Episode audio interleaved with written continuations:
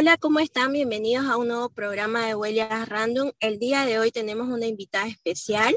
Ella es Jennifer Valdivia Guzmán. Ella es de la ciudad de Santa Cruz Actualmente reside en la ciudad de Cochabamba. Estudió psicología en la Universidad Gabriel René Moreno y actualmente se encuentra en una etapa muy importante de su vida. El día de hoy nos estará hablando de la relación que existe entre la psicología y la fe. Hola Jennifer, ¿cómo estás? Muchas gracias por la invitación. Bueno, mi nombre es Jennifer, tengo 26 años, estudié la carrera de psicología, como bien lo dijeron, en la Gabriel y este, más o menos desde la etapa de mi adolescencia fue cuando conocí más de cerca lo que es la, fe, lo que es la Iglesia Católica, a través del sacramento de la confirmación, que fue donde empecé una vida más, más activa espiritualmente, yendo a servir como catequista de primera comunión y luego como catequista de confirmación. Así que podemos decir que en toda la etapa de mi adolescencia eh, la viví en retiros, en encuentros, en convivencia, bien impregnada en lo que es la fe católica.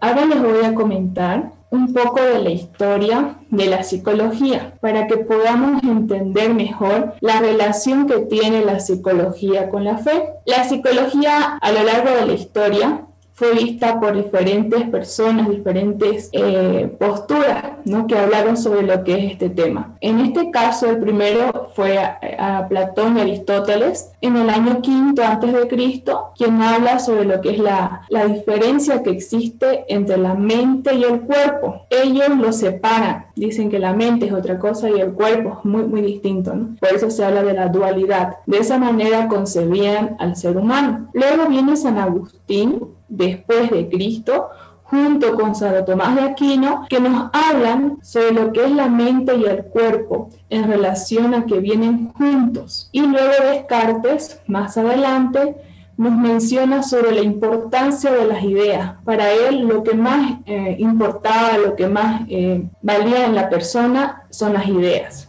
Primero pienso y luego existo eran una de sus frases más, este, más conocidas. Luego más adelante, en el año 1870, empieza lo que es el principio de la filosofía y también de, de la psicología. En sí, en el año 1890 es cuando vemos los principios más fuertes en la psicología a través del autor que es el padre, conocido como el padre de la psicología, William James quien nos habla sobre la importancia que tiene. Luego más adelante en el año 20, en el siglo XX, vienen diferentes eh, posturas, diferentes personajes que hablan sobre la psicología, como tenemos a Sigmund Freud, que él es uno de los de que basa la psicología con la interpretación de los sueños. Él habla que según nosotros, por ejemplo, somos hombres o mujeres, concebimos, eh, vemos, buscamos una, una pareja que sea parecido bien a nuestros padres o bien a nuestras madres, ¿no? En el caso que seas mujer, buscas a alguien que se parezca a tu papá.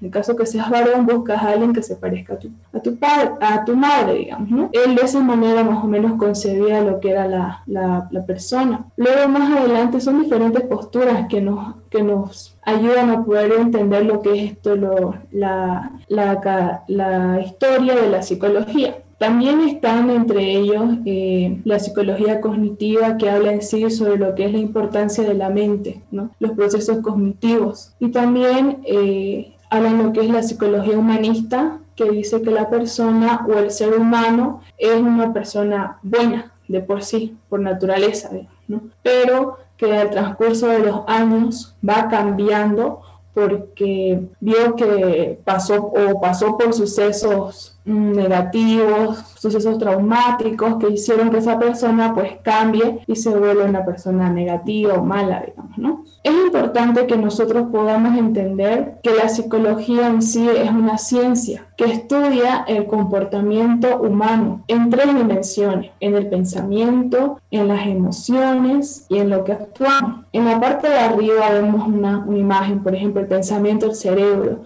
¿Por qué? Porque la psicología estudia todo lo que son los procesos cognitivos, la atención, la percepción, el lenguaje, la comunicación. Y eh, también entre eso, yendo un poquito más a fondo, estudia lo que son los, los problemas mentales, estudia también lo que es el, los traumas que pueden existir, ¿no? todo relacionado a lo que es el, el pensamiento, el cerebro. También la psicología estudia los sentimientos, ¿no? Y por último, lo que es la acción. Pienso, siento y luego actúo. Esos son como los tres este, ejes que rigen lo que es la psicología para que podamos nosotros entenderlo de mejor manera. Luego, aquí vamos a ver por qué digo que existe una relación entre lo que es la, la fe y la psicología. Hay un psicólogo que se llama licenciado Jesús Tapia, él hace mención sobre este tema. Él dice la psicología de la fe, además de estudiar los eventos psicológicos, comprende que la persona es creada por Dios en el momento que se unen los gametos masculino y femenino, que la persona es obra culmen, al grado que el Creador envía a su Hijo, nacido de mujer, para entregar nuevamente a la persona toda su plenitud. Es por ello que la persona tiende a buscar a Dios, porque de Él proviene y a Él quiere regresar, aunque a veces de manera errónea. Cree encontrar al Creador en la criatura. Aquí podemos resaltar los seres humanos, fuimos creados por un ser supremo, que conocemos que es Dios, ¿no? quien nos formó, y nosotros desde, desde, nuestra, desde nuestra, nuestro ser, nuestro vivir, pues tenemos esa tendencia a ir al infinito, a buscar cosas grandes, y en esa tendencia, en esa búsqueda, muchas personas se, equivocan, ¿no? Y terminan, eh, por ejemplo, lo que vemos, terminan lo que es comprando cosas excesivamente para llenar ese vacío, o las salidas todo el tiempo con los amigos, constantes, como que buscan la manera de poder llenar ese vacío que ellos tienen, ¿no? Y la psicología eh, decimos que existe una relación con la fe. ¿Por qué? Porque la psicología también estudia lo que es la persona, el ser humano, ¿no? Y eh, ahora vamos a ver un poco más lo que nos dice el catecismo de la Iglesia Católica en relación a la fe. En el Código 159 hace una relación entre la fe y la ciencia. Luego, en el 166 habla de la fe como un acto personal. Ahora vamos a ir como que viendo la relación que existe entre la fe y la ciencia, la fe y la psicología. A pesar de que la fe esté por encima de la razón, jamás puede haber contradicción entre ellas. Quiere decir que ambas vienen juntas puesto que el mismo Dios que revela los misterios e infunde la fe otorga al espíritu humano la luz de la razón. Dios no puede negarse a sí mismo, ni lo verdadero contradecir jamás a lo verdadero. En este, hasta el momento hemos visto que la fe no vamos a poderla entender así en su totalidad. ¿Por qué? Porque nosotros somos personas creadas por Dios y no vamos a poderlo comprender en su totalidad, es un misterio, ¿no? Y, eh, pero sí podemos este, pedir lo que es la fe, la esperanza, la caridad, que son las virtudes teologales, que nosotros lo recibimos también en el bautismo. Y es muy importante cada día pedir esas virtudes para poder discernir entre lo bueno y lo malo. Continuando, por eso la investigación metódica en todas las disciplinas, si se procede de un modo realmente científico y según las normas morales, nunca estará realmente en oposición con la fe. Aquí podemos notar cómo existe una relación entre lo que es la ciencia y la fe. No están separadas, no es uno para un lado, el otro para el otro lado, no, sino que más bien entre ambas se complementan, es un apoyo, que la fe nos ayuda a poder entender lo que es la ciencia, ¿no? en este caso la psicología, el comportamiento humano porque las realidades profanas, profanas y las realidades de la fe tienen su origen en el mismo Dios. Más aún, quien con espíritu humilde y ánimo constante se esfuerza por escrutar lo escondido de las cosas, aún sin saberlo. Esta está como guiado por la mano de Dios, que sostiene todas las cosas y hace que sean lo que son. Si hoy en día vemos, por ejemplo, la evolución, cómo ha evolucionado lo que es eh, los estudios científicos, cómo hacen experimentos con animales, incluso con personas, y ahora con lo que estamos pasando este este virus, ¿no? La ciencia ha, buscado la manera de poder em, buscar, encontrar una, una, cura, ¿no es cierto?, para este virus, pero eh, están viendo resultados tanto positivos como también negativos, ¿no? No es algo confiable, por ejemplo, algo que certifique que, te, que si te vacunas te va, te va a pasar, no te vas a enfermar, ¿no? O no vas a tener a largo eh, otras enfermedades, ¿no? Consecuencia. O sea, la, la ciencia siempre eh, busca o trata de buscar eh, el apoyo eh, para poder entender mejor a la persona, para poder buscar curas a las enfermedades. Y, y, todo está en manos de Dios. ¿no? Él es el que nada puede estar fuera de su mano, de nuestro Creador, porque no olvidemos que una de sus cualidades o, es que Él es todopoderoso, que todo lo puede. Y como todo lo puede, pues también tenemos esa, certeza, esa fe de que nuestras vidas están en sus manos. Luego en el Código 166 nos dice que la fe es un acto personal, o sea que no, te, no nos van a imponer, ¿no? No me van a decir a mí, tú, Jennifer, tenés que creer y ya, digamos, ¿no? No, sino que es una respuesta libre de la persona, del hombre, a la iniciativa de Dios que se revela. Pero la fe no es un acto aislado, quiere decir que uno no puede vivir solo en su fe, sino que se da dentro de una comunidad, dentro de, la familia, en este caso dentro de nuestra fe, dentro de la iglesia católica, por así decir, que nadie puede creer solo, como nadie puede vivir solo. Nadie se ha dado la, la fe a sí mismo sino vemos que es un regalo que el Señor nos los da. Así que la fe, podemos decir en resumen, que es la certeza de creer que eh, Dios, nos, Dios no, nos ha dado la vida para poderla vivir de una mejor manera, que no estamos solos, que estamos acompañados de Él, de nuestra Madre, la Virgen María, de los santos intercesores, en el caso de nosotros de la fe católica, como también los cristianos, los evangélicos, tienen, tienen sus creencias, ¿no? Ellos creen en la divinidad. Como decíamos al comienzo, el hombre, desde sus orígenes, la mujer busca busca, tiene esa, tiene como, como ese sello, por así, tiene como un sellito que siempre busca algo más, busca, y muchas veces lo busca en, en lugares eh, equivocados, digamos, ¿no? Llenar ese vacío que tiene. Hasta aquí lo que es la relación de la fe con la psicología, ¿no? Entendiendo que el ser humano somos hechuras de Dios, somos hechos, tenemos pensamientos, tenemos emociones, ¿no? Actuamos, pero si suceden, por ejemplo, vamos a poner un ejemplo, existen lo que son las distorsiones cognitivas. Las distorsiones cognitivas son pensamientos eh, equivocados que tenemos, ya que muchas veces son heredados, quiere decir que son transmitidos de generación en generación, puede ser que lo tengan nuestros padres, nuestros abuelos o bisabuelos, ¿no? Uno de los pensamientos equivocados, erróneos, es el negativismo, ¿no? Es creer que todo te va a ir mal, ¿no? Como que tiene esa tendencia a pensar lo negativo. Por más, por ejemplo, hoy te levantaste en la mañana, desayunaste, hiciste tus tareas, y ya después diste un, un, pequeño examen, respondiste las preguntas, te equivocaste solamente en una, pero sin embargo ya la persona ya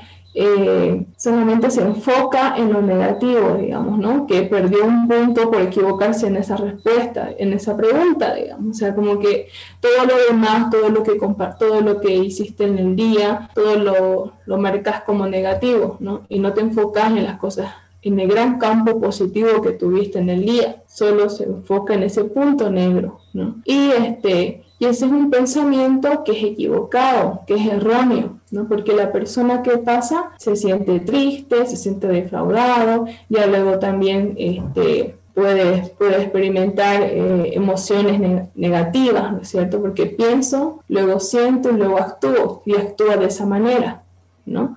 Enfocándose solo en lo negativo. Ese es uno, ese solamente es uno de los que son las distorsiones cognitivas. Existen muchas distorsiones que este, son muy importantes conocerlas y aprender también sobre ellas para que podamos ser conscientes de qué estamos pensando, cómo estamos cuidando nuestra mente, nuestro corazón.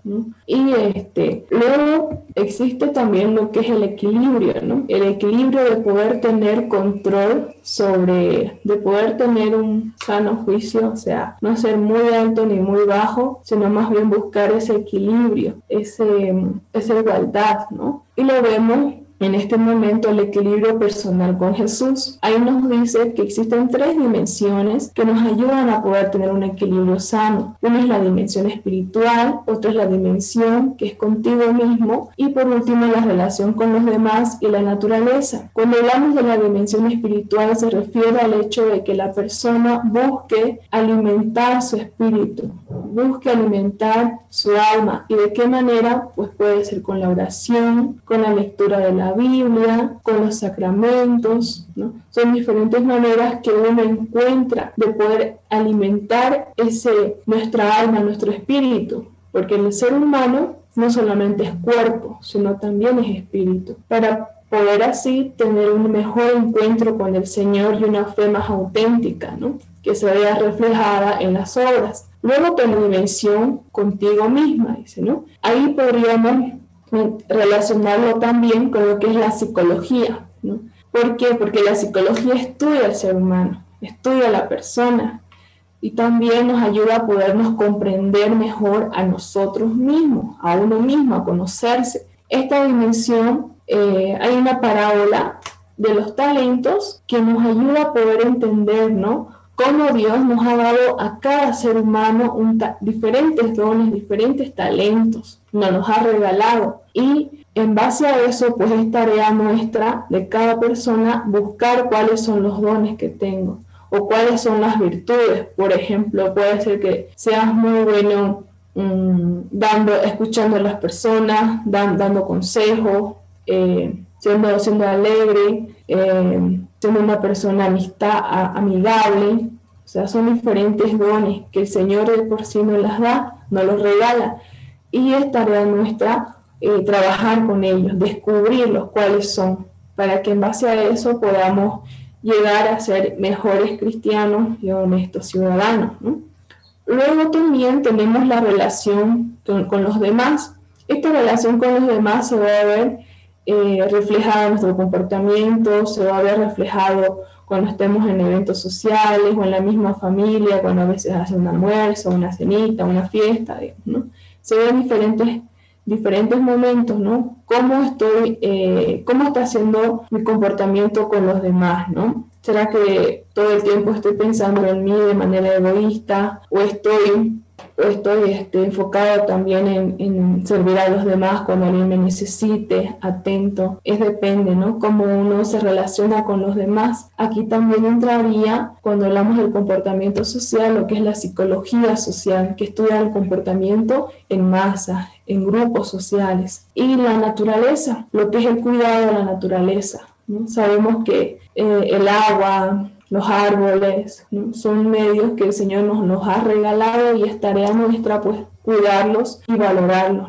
En sí, este, de esa manera podríamos tener un equilibrio, estando firmes en la fe, estando tranquilos con nosotros mismos y por último la relación con los demás, ¿no? que sean relaciones amistosas, saludables y el cuidado a la naturaleza. Luego aquí este, marco lo que son las frases de Santa, Santa Teresa de Ávila y ella nos habla sobre lo que es las virtudes ¿no? y la fe. Por ejemplo, aquí nos dice, lee y conducirás, no leas y serás conducido. Aquí nos habla de la importancia que tiene la lectura en la vida de uno. ¿no? Mientras más libros buenos leas, pues tú vas a ser el resultado de ello. Mientras más libros que no te ayuden mucho en tu desarrollo personal o integral, si no te ayudan mucho, te perjudican, pues vas a hacer eso para la sociedad, ¿no? Luego tenemos, el, es gran virtud tener a todos por mejores que nosotros, o sea, el sentido de ver los valores que tienen los demás, nos ayuda a poder convivir de mejor manera, no solo enfocándonos en lo negativo, sino también ver las virtudes que tienen los demás y si tienen defectos, pues decírselos, ¿no? De buena manera. Ahí entraría lo que es la comunicación asertiva, el hecho de poder expresar este, nuestras ideas, nuestras opiniones sin dañar a los demás. Luego está una frase que es muy buena, creo que es conocida, que, que dice, nada te turbe, nada te espante, todo se pasa, Dios no se muda. La paciencia todo lo alcanza.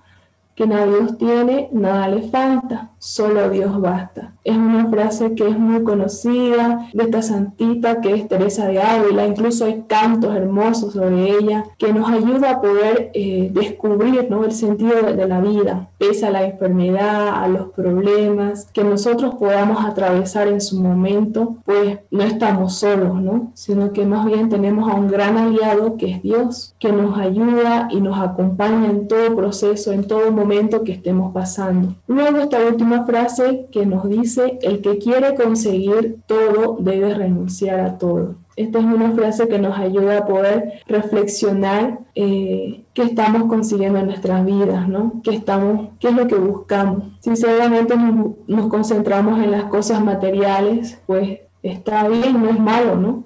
pero también es muy importante tener un equilibrio, como decíamos hace un momento, un equilibrio en nuestra fe, un equilibrio en nuestra, con nosotros mismos y con la relación con los demás, para así poder este, tener claridad sobre nuestra vida. Y a veces es necesario eh, renunciar, ¿no? renunciar a, a, personas, renunciar a la familia, renunciar a, a, espacios donde estábamos acostumbrados, ¿no? Pero eso lo hacemos con la seguridad de que el Señor nos muestra ese, ese camino, ¿no? Por eso. Así que la fe este, es una virtud, es una de las virtudes teologales que tenemos que pedirlas cada día y cultivarlas, trabajarlas, para que así nuestra, tanto la fe y la psicología nos ayuden a poder comprendernos a nosotros mismos, sabiendo que ambas vienen, vienen de la mano, ¿no? Y que la fe en sí en sí debería este, conducirnos en nuestra vida, ¿no?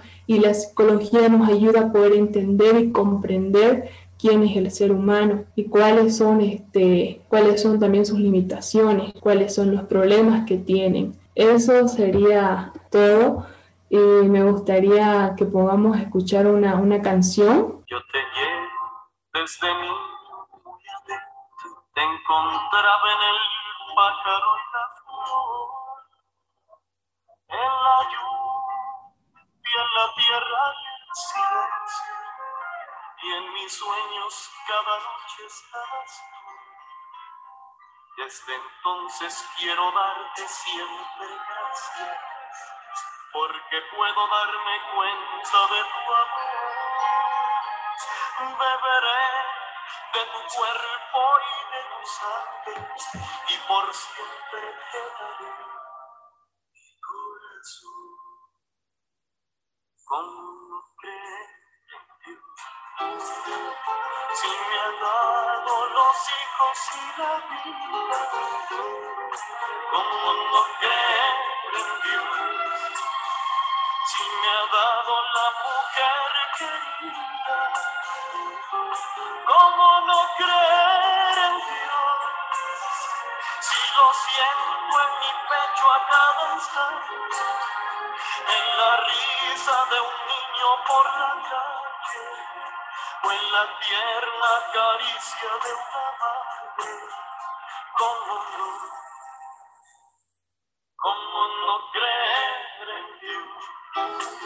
Si está en las viñas y en el manso trigo, ¿cómo no creer mano abierta de un amigo, ¿cómo no creer en Dios?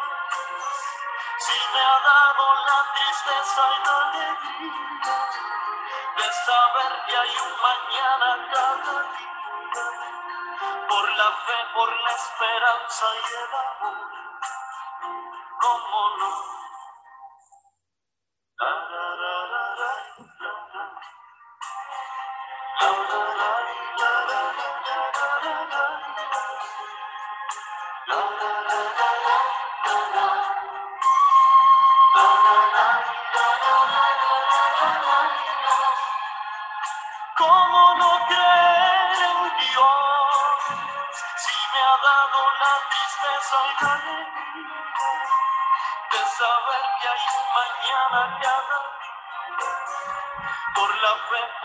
Esperanza y el amor.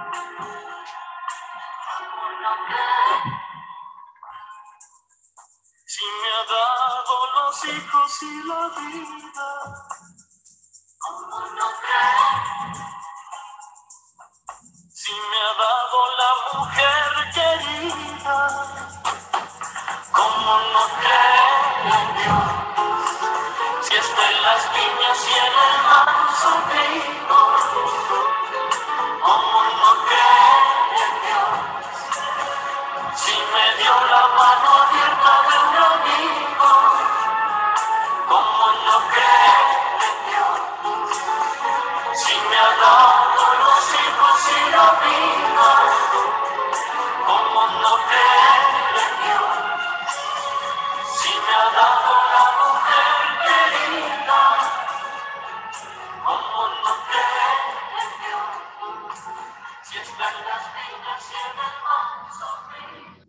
Tema. Muchísimas gracias. Qué bonita explicación la que diste. Muchas personas, incluyéndome, aprendimos mucho de la conexión, aprendimos más de la fe. Y ahora yo tengo una consulta. No sé si la definición de la palabra sea correcta para hacer esta pregunta, pero entendiéndolo de esa forma, digo, ¿es normal o tal vez está bien dudar en la fe que tienes hacia Dios? Y hacer también una segunda pregunta ahí mismo, ¿quién es Jennifer? Muy bien, ya. Eh, sí, se puede dudar, claro que sí, porque, por ejemplo, dice que hay en los santos eh, dicen que hay una noche oscura, ellos le llaman de esa manera.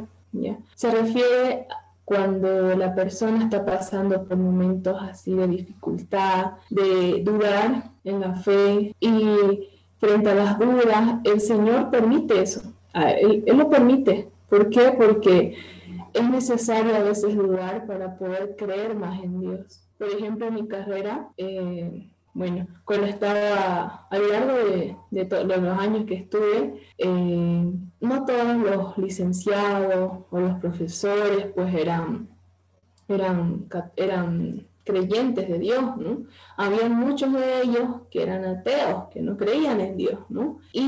Y me tocó pasar por ese momento igual de dudar de la existencia de Dios, ¿no? Porque hay licenciados que nos hablan con tanta autoridad, con tanta seguridad, te cuestionan de una manera que, que uno dice, oh, ¿qué ha pasado? Digamos, ¿no? ¿Por qué estoy dudando tanto de mi fe? ¿Por qué estoy dejando de creer en Dios? Pero el Señor se vale de esos momentos de oscuridad o de sequedad espiritual para que uno se cuestione, ¿no? Y de esa manera también aumente uno la fe en Él. Porque si dudas, pues tienes la curiosidad de saber si de verdad existe Dios o no existe Dios. Por ejemplo, lo que yo hacía pues era confesarme, luego también este, leer la Biblia, ir a misa, ¿no?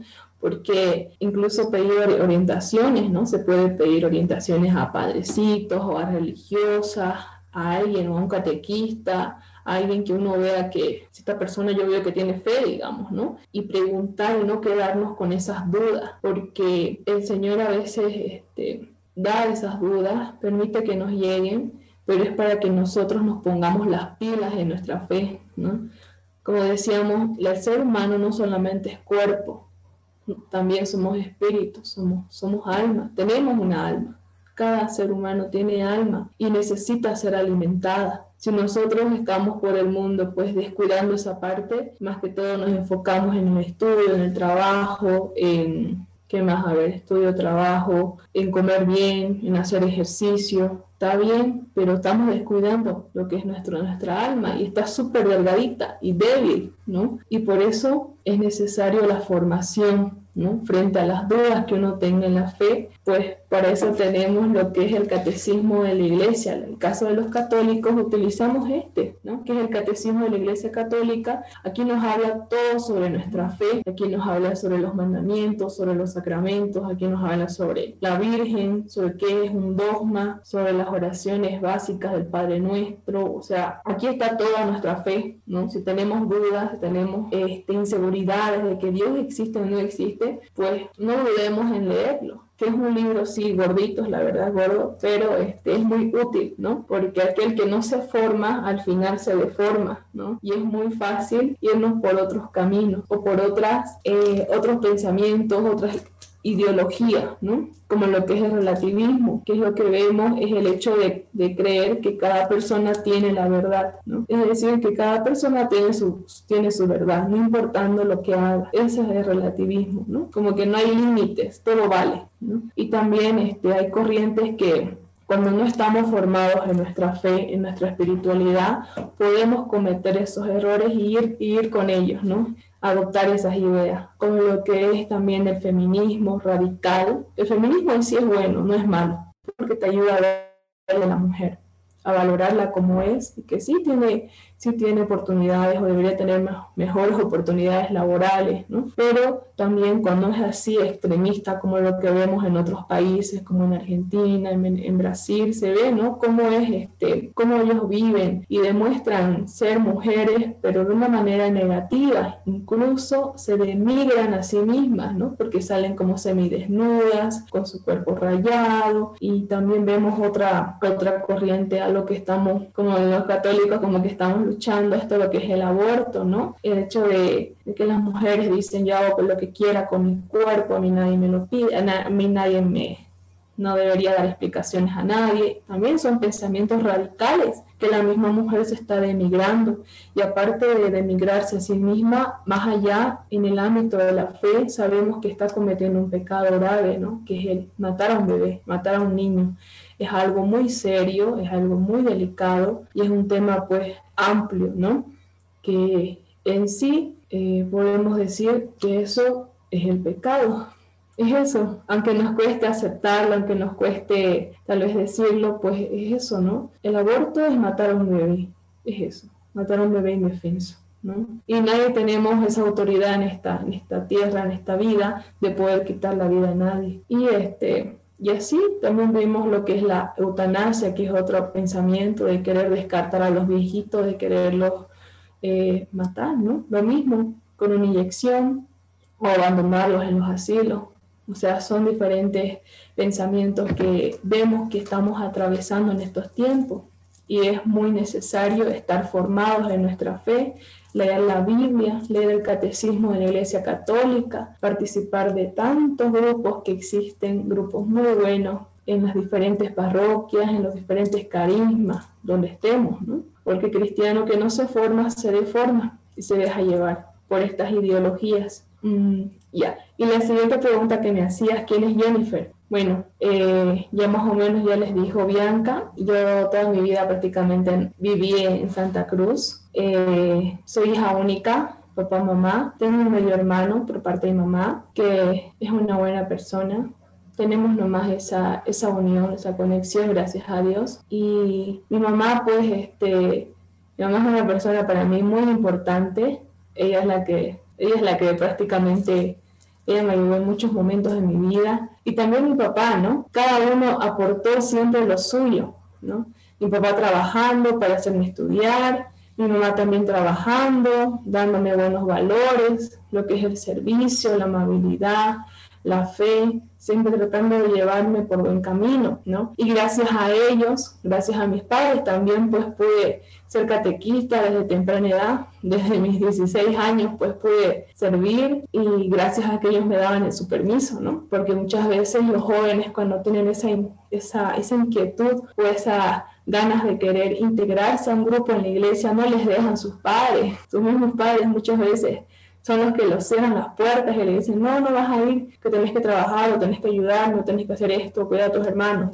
Pero no se dan cuenta que el niño, la niña, la joven necesita, necesita formarse, necesita estar en ese ambiente. Y eso es lo que mis padres me dieron esa gran oportunidad, ¿no? Luego también, este, en mi adolescencia, eh, fue así más que todo en la iglesia, en la iglesia, retiros, convivencias, encuentros con los salesianos, porque yo servía como catequista en la parroquia María Auxiliadora, que es de, de Santa Cruz.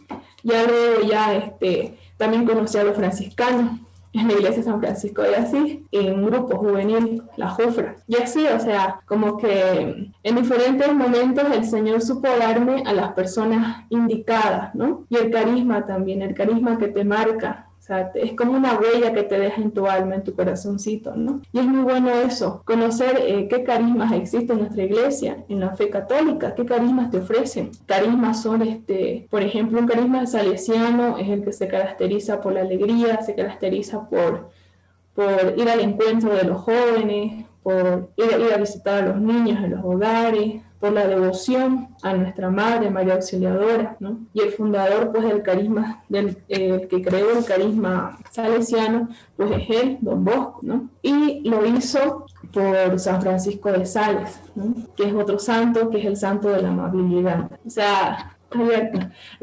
este, más adelante, luego de, luego de vivir todo lo que es mi adolescencia y también mi juventud en la iglesia, sirviendo eh, en la universidad, ¿no? En la universidad cuando uno entra, eh, se te dificulta a veces los horarios. Por ejemplo, yo estaba en la Gabriel y en la Gabriel los horarios son, son así medio loquitos, digamos. Tenés horarios por la mañana, tenés horarios por las tardes, incluso por las noches, ¿no? Como es pública la universidad, tiene a veces esos horarios.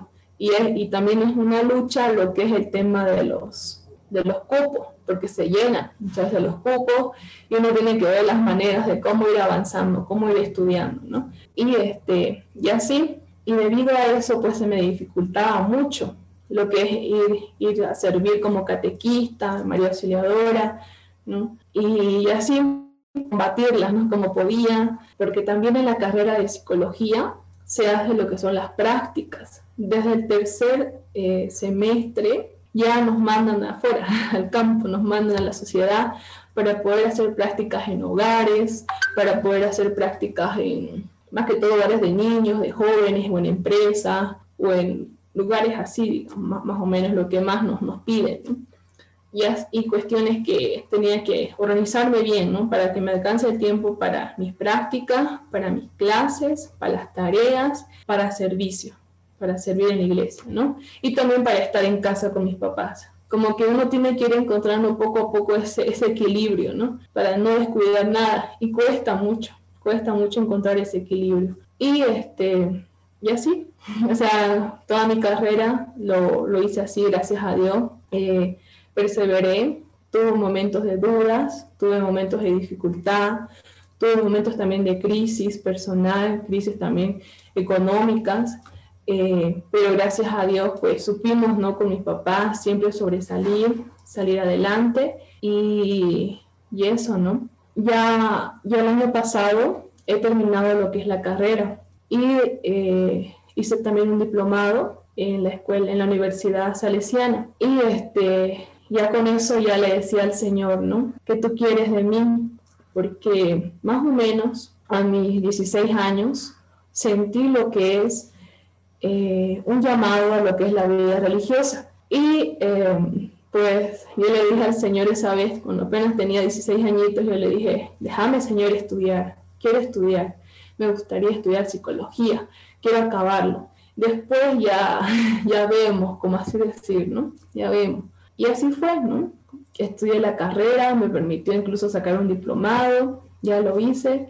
Y este, yo ahora en este año, 2021, pues ya ya estoy ahorita haciendo lo que, sentí, lo que siento que el Señor me llama a seguirlo, pero de una manera distinta, ¿no? El hecho de, de, seguirlo a través de una vida religiosa, porque existen diferentes caminos, ¿no? Un camino que es el camino matrimonial, que también es muy hermoso, que es la unión entre un hombre y una mujer y Jesús, ¿no? En ese amor. Y luego está también el camino a la vida sacerdotal para los varones, que esta vida en sí este, también es de, es, de, es de esfuerzo, ¿no? es de entrega total, es de abandono y este, también es hermosa. ¿Por qué? Porque dejan, dejan papá, dejan mamá, igual que yo en la vida religiosa, pero con la diferencia de que ellos pues este, tienen esa, esa, esa, ese papel o esa tarea de poder este, celebrar la misa, ¿no? De poder este, administrar lo que son, perdón, los, los sacramentos y así. O sea, la vida sacerdotal también es muy hermosa y la vida religiosa en mi caso estoy, estoy empezando, ¿no? Estoy dando los primeros pasitos. Recién ya va a ser como dos meses que estoy aquí en Cochabamba. Estoy en la etapa primera, que es la etapa del aspirantado, con las hijas de los Sagrados Corazones. Ellas se llaman de Jesús y de María. Y este, es un carisma salesiano, como yo ya lo conocía, pero también es victimal, es salesiano y victimal. Estoy en ese proceso de, de, formación y estoy aprendiendo más sobre lo que es el carisma, ¿no? Victimal, sobre todo esa parte victimal. Y lo que he entendido hasta el momento y los puedo compartir es que el carisma salesiano victimal fue fundado por el padre Luis Variara, está acá, por el padre Luis Variana, que él es em, el amigo de los leprosos. Era conocido de esa manera. ¿no? Él funda esta congregación con estas hermanitas que tenían lepra al comienzo. Y lo hace ¿por qué? porque sentía que el Señor le llamaba a eso, ¿no? Él era un sacerdote salesiano y este, por eso decimos que es salesiano, porque es como si fuera nuestro abuelo don Bosco de nosotras y este y victimal porque padre Luis Variara es el que le dio ese carisma victimal, ¿no? Porque él, en esas épocas, cuando él funda esta congregación de las hijas de los Sagrados Corazones, eh, habían jovencitas que querían ser religiosas y no podían. ¿Por qué? Porque tenían enfermedad de lepra, ¿ya? Y debido a eso, pues la demás, mm, los demás este, no sé, instituciones, o demás lugares, eh, no podían ellas integrarse. Así que este padre Luis Mariana es el que funda la, la congregación al comienzo con puras hermanitas leprosas y ya luego ya este, mm, funda en Colombia, donde ahí estaban puras personas que tenían lepra, que los enviaban así, como dicen, no tenés lepra, o sea, no hay cura, no hay cura, me vas a contagiar y los enviaban así a una isla a una isla donde eran abandonados. Y ahí el padre Luis Variara es el que, el que los acoge, es el que entrega su vida plenamente a esas personas con lepra, ¿no? Y, este, y así, y entrega su vida junto con estas hermanitas, estas jóvenes, que, son las que fundan el carisma salesiano victimal, que se caracteriza este, este carisma por... Eh, por entregar al Señor todo el dolor, eh, todas las preocupaciones, todos los sufrimientos que uno tiene por reparación de algo. O sea, puedes ofrecer, digamos, ¿no? Un ejemplo, eh, que esté enferma de algo, digamos, estoy enferma, por ejemplo, no sé, me duele mi cabeza, un ejemplo, ¿no? Me duele mi cabeza horrible, digamos, ¿no? ¿Y qué hago? Señor, te ofrezco este dolor que es insoportable, digamos, ¿no?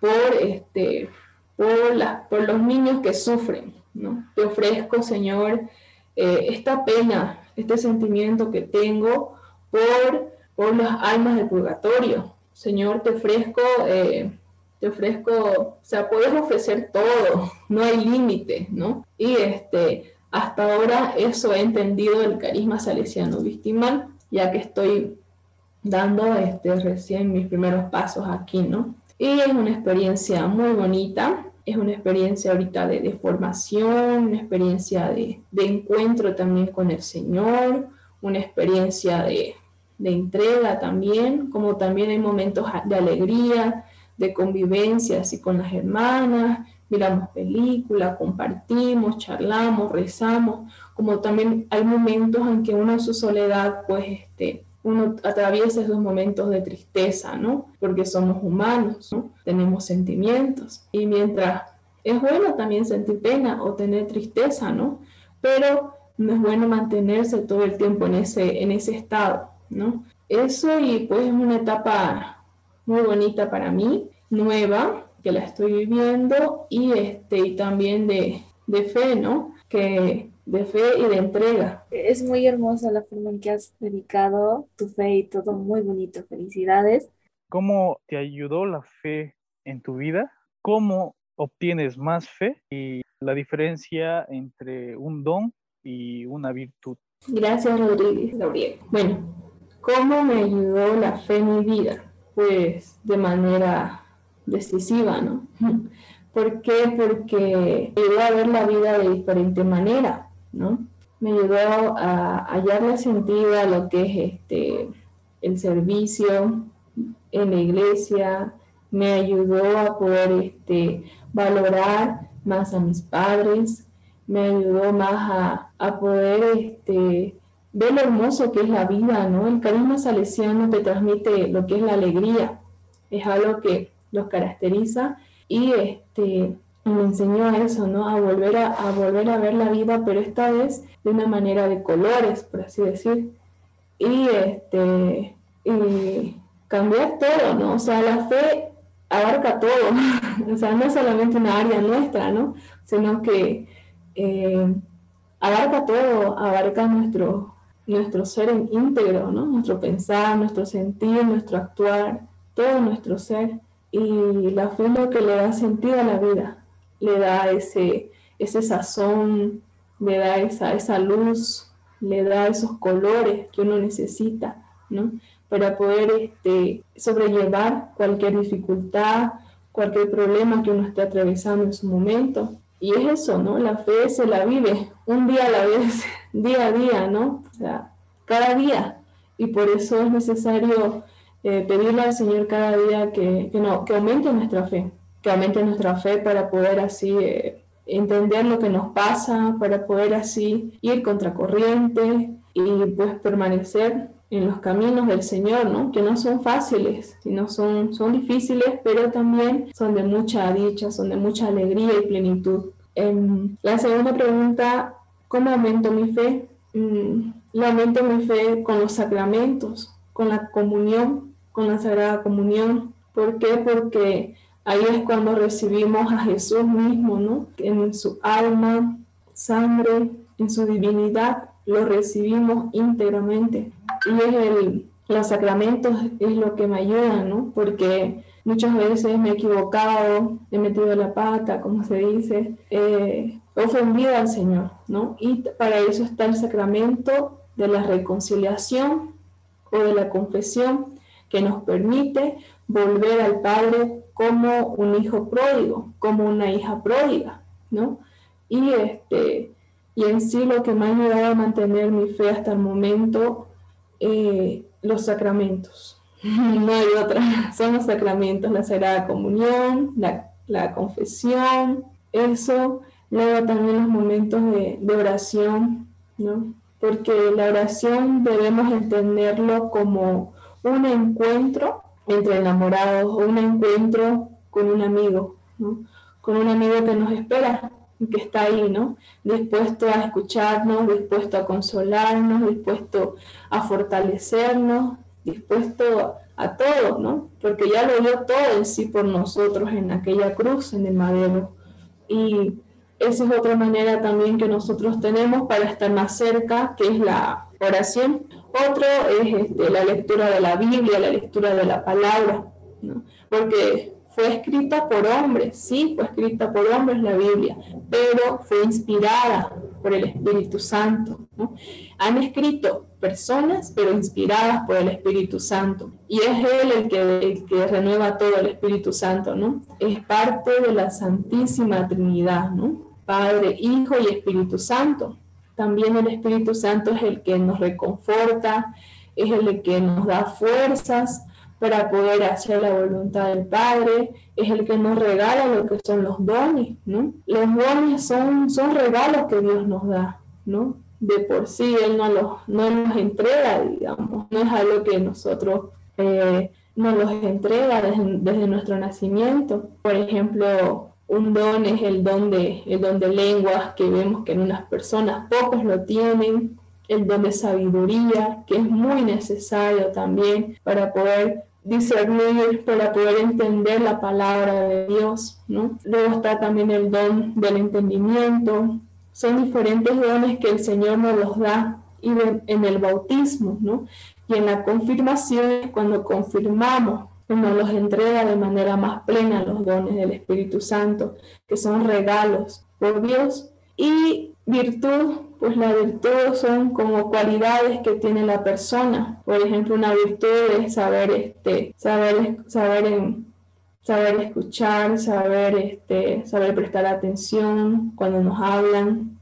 Eh, una virtud, pues este, está muy relacionado también con los dones, ¿no? La virtud y el don en sí, porque los dones son regalos que el Señor nos da y las virtudes también las podemos nosotros cultivar, podemos ir trabajando, ¿no? O pedir también al Señor que nos dé la virtud, por ejemplo, de la paciencia, la virtud de la humildad, la virtud de la mansedumbre, la virtud de la solidaridad, la virtud de la humildad, como decía, la virtud de la... Hay tantas virtudes que nosotros podemos pedirle al Señor, que nos las dé, ¿no? Para poder ser mejores cada día. Ya nos mencionaste qué, qué era la fe para ti, pero yo tengo una duda. Este, ¿Cuál y cómo fue el momento en el que tu fe se dirigió a Dios? Ese momento en el que dijiste, yo confío en Dios y no lo dudo. Bianca, mm, la primera vez así que tuve esa certeza y me sentí fuerte espiritualmente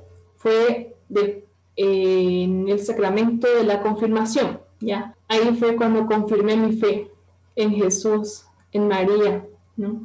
Ahí es cuando confirmé mi fe. ¿Por qué? Porque en este sacramento, que lo hacemos cuando somos jóvenes, ¿no? Estamos por los 15 años, por ahí 14 o 16 algunos, eh, confirmamos nuestra fe, o sea, confirmamos que creemos en Dios Padre, Dios Hijo y Dios Espíritu Santo, confirmamos que creemos en la Iglesia Católica, que creemos en, todo lo que es este, en, la, en la Virgen, o sea, el Espíritu Santo es el que desciende ¿no? con mayor fuerza y a través de este de este sacramento de la confirmación, puedo decir que yo empecé ya a servir ¿no? al Señor. Por eso me decidí a, ser catequista también, porque sentí ese llamado que el Señor me daba y sentía esa fuerza del Espíritu Santo para poder servirle. Y este, esa fue una manera fuerte donde yo pude sentir ¿no? la fe. Luego, eh, en el transcurso del tiempo, mientras estaba en la universidad, pues tenía momentos, como les dije, en un momento de crisis, un momento así de dudas, ¿no?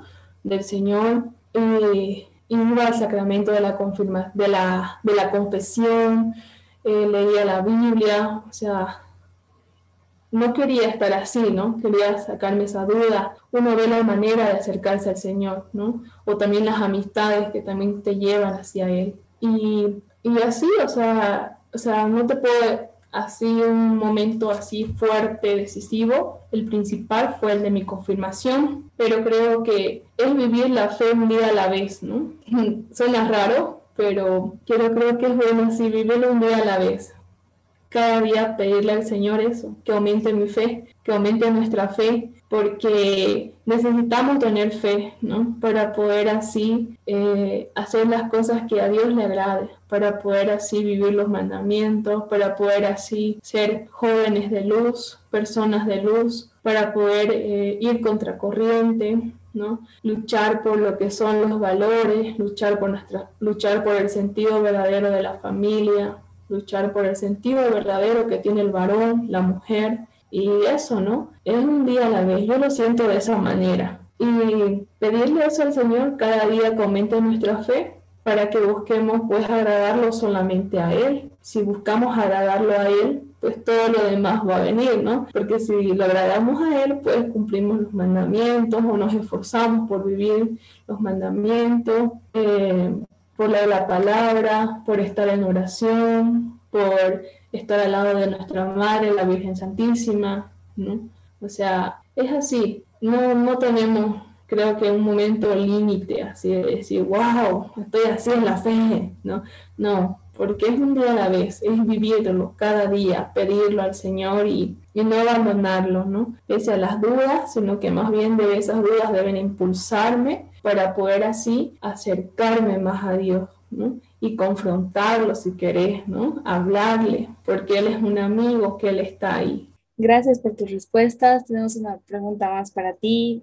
¿Crees que está bien dirigir la fe hacia otros grupos de religiones? Pues cuando uno va a otro, otro departamento mismo, por ejemplo, estoy aquí en Cochabamba, eh, o cuando vas a otro país, uno tiene que primero pues ver cómo son, ¿no? La cultura, aprender, eh, y entre eso también está la creencia, ¿no? Mm, la, la, cultura, uno, uno, se adapta, digamos, ¿no? Poco a poco se va adaptando, no hay problema.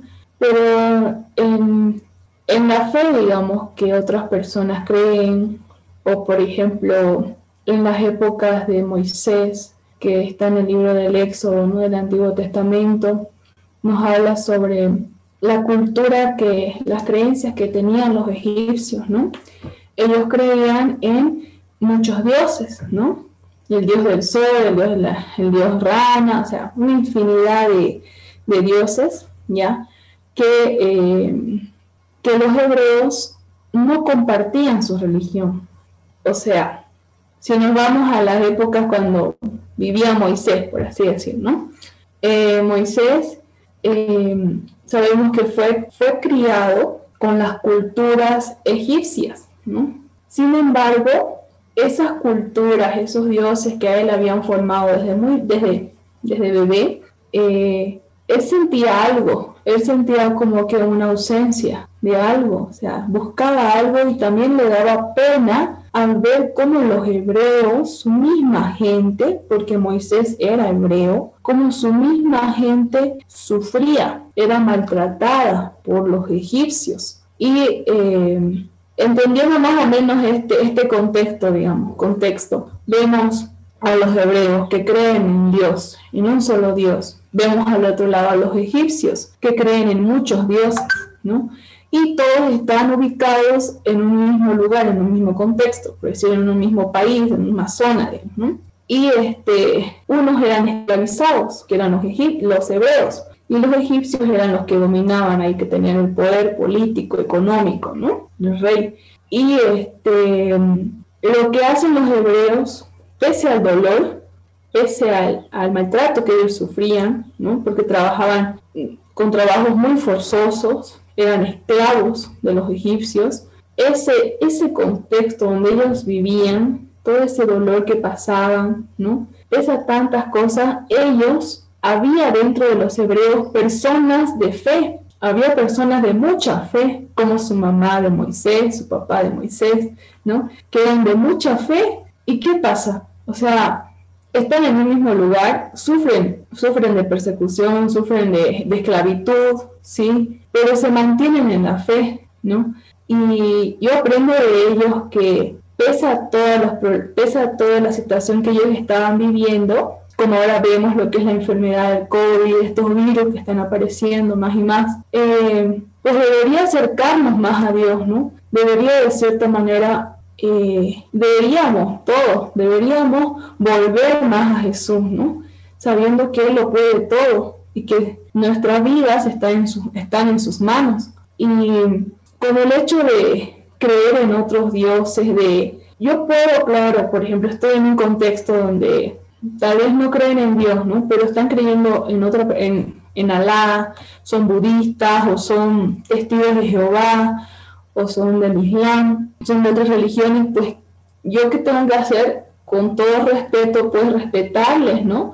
Pero tampoco puedo imponerles mi fe, no puedo imponerles, ¿no? Porque ellos tienen su, historia, tienen su trascendencia, ¿no? Y tampoco lo van a dejar por una persona, ¿no? Sino que lo que uno debe hacer, pues, es tratar de, eh, de cierta manera, mm, respetarlos, solo eso, respetarlos, ¿no? ¿Por qué? Porque es uno también de los dones, es uno de los mandamientos, sabemos que es el amor a Dios y el amor al prójimo. Y dentro del amor al prójimo está el respeto, ¿no? Que me tocaría respetarlos, respetar su religión. Pero eso sí, yo lo tengo que tener bien en claro quién soy. Yo tengo que saber quién soy. Tengo que saber que soy una joven, que soy una mujer que cree en Dios, que cree en un, que cree en un solo Dios, que cree en su fe. Y para poder defender mi fe, pues tengo que estar formada, tengo que leer, tengo que ver las maneras de, no, estar, de no estar hacia la deriva, ¿no? Y sería eso, ¿no? Respeto, pero también no olvido que yo soy católica que, y defender mi fe. Ya finalizando el programa, ¿cuál es tu mayor miedo? Mayor miedo, es olvidar de, olvidar de dónde vengo.